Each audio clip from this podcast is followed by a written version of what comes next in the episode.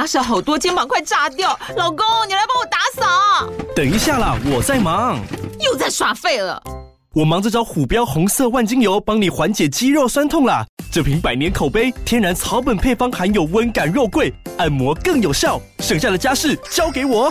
老公，爱老虎油。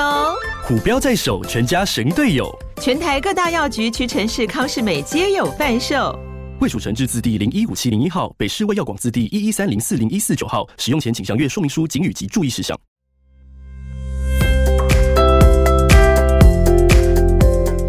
大家好呀，欢迎回到花花姐姐的故事频道。你们在游泳或是喝水的时候，有没有被水呛到过呢？但是常常我们在动物园或是电视上都会看到大象用鼻子喝水，难道他们不会呛到吗？还有在大热天底下散步会容易中暑，那在非洲草原里走来走去的大象，不就常常会中暑吗？在听故事之前呢，记得先关注花花姐姐说故事频道。如果喜欢的话，也不要忘记给予五星好评，并分享给你的朋友，给花花姐姐更多的鼓励哦。大象喝水是使用长鼻，用鼻子吸水。那大象会不会呛到呢？不会哦，因为大象不是用鼻子直接吸水。而是将水吸附在鼻子的前端，再送入口中。它每吸一口水，就约有五公升之多。在象的鼻腔后面食道上方，还有一块特殊的软骨，像是阀门一样的作用。大象吸水时，喉咙部分的肌肉会收缩，阀门会关闭，水呢？可以顺入进入顺利进入食道，而不进入气管，这样大象就不会被呛到了。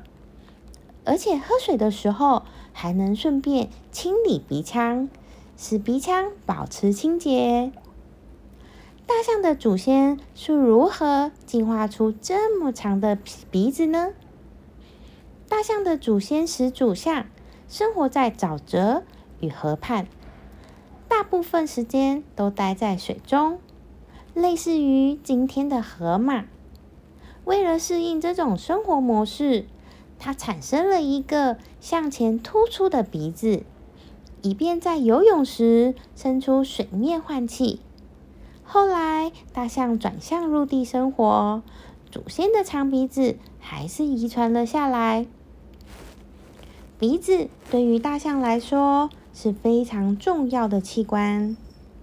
一旦象鼻前端被鳄鱼或是肉食动物咬伤，大象则会因为无法喝水、饮食或失去敏锐的感觉功能而导致死亡。在非洲炙热的大草原上，成群的非洲象在烈日下悠闲的漫步，它们会中暑吗？大象不会中暑哦，它们也不会满身大汗，体温呢也不会过热，这是什么原因呢？原来呀，跟它们的大耳朵有关系哦。耳朵对于大象来说，最大的作用莫过于散热，甚至呢凌驾于听觉之上，这是大多数的人所不知道的。大象的体积特别大，因此身体代谢产热也格外的多。体温过高或过低都会大对大象的身体产生巨大的伤害，甚至危害到生命。此时呢，也就需要一个有效的方法来帮助大象散热。大象的耳朵内布满了丰富的微血管网。能够借由调控耳朵微血管的收缩与舒张，来调控血液进入耳朵的流量。一旦天气炎热呢，大象便会加速耳朵微血管的收缩与舒张，使得血液快速的流过。一头成年的雄性非洲象，全身血液大约有三百八十公升。最快呢，能够在二十分钟之内全数流经耳朵。由于象的耳朵皮肤很薄，所以当血流流经耳部时，几乎可以接触到空气，空气的温度，而达到血液降温、冷却的效果。当然，扇动耳朵可以加快冷空气吹拂耳朵的表面，使散热的效果更好。当冷却过后的血液流回身体。就可以达到身体降温、冷却的效果，并且呢，也可以避免造成脑部过热而产生的病变呢。大象的耳朵大小跟散热的功能有关，其实也与栖息的气候环境有关系呢。非洲象的耳朵长达一点八公尺，适时的摆动呢，就像一对大扇子。有降温舒缓的效果。非洲象大多栖息在森林的环境，气温不像非洲那般炎热，森林的环境也比较容易找到遮阴的地方。因此呢，亚洲象的耳朵就少了一点散热的需求，需求耳朵的尺寸也就小了一些。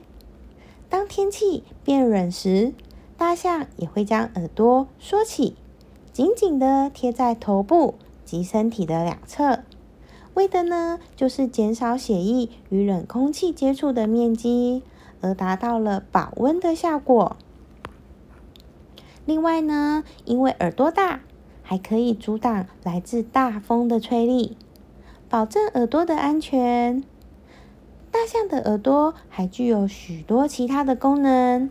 譬如扇动来驱赶蚊虫，甚至在遇到情敌的时候，张大耳朵来进行示威。当然，大象的耳朵也是个听觉器官。大象的耳朵用来从周围环境中收集声波，然后呢传递给大脑进行分析。它们可以探测低至十四赫兹、高至一万两千赫兹的声音。人类呢，可识别的最低声波频率为二十赫兹。大象经常使用频率小于二十赫兹的次声波进行远距离交流。次声波是低频声音，比高频声音传播的更远。一般呢，头大。耳宽的动物更适合听到低频率的声音，因为大的头骨包含了更长的耳道、更宽的鼓膜以及更大的中耳，所以次声波能让大象在四公里的距离内听到信息，进行交流、识别危险以及寻找同伴。如果环境条件适宜。大象的听力范围还可以达到九公里呢。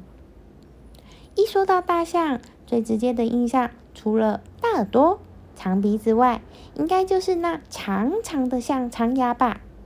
那那个长长的长牙，你们觉得真的是大象的牙齿吗？那这个长牙对大象又有什么作用呢？下一集我们就来说说大象长牙的故事吧。今天的故事我们就先说说到这里，那我们就下次见喽，拜拜。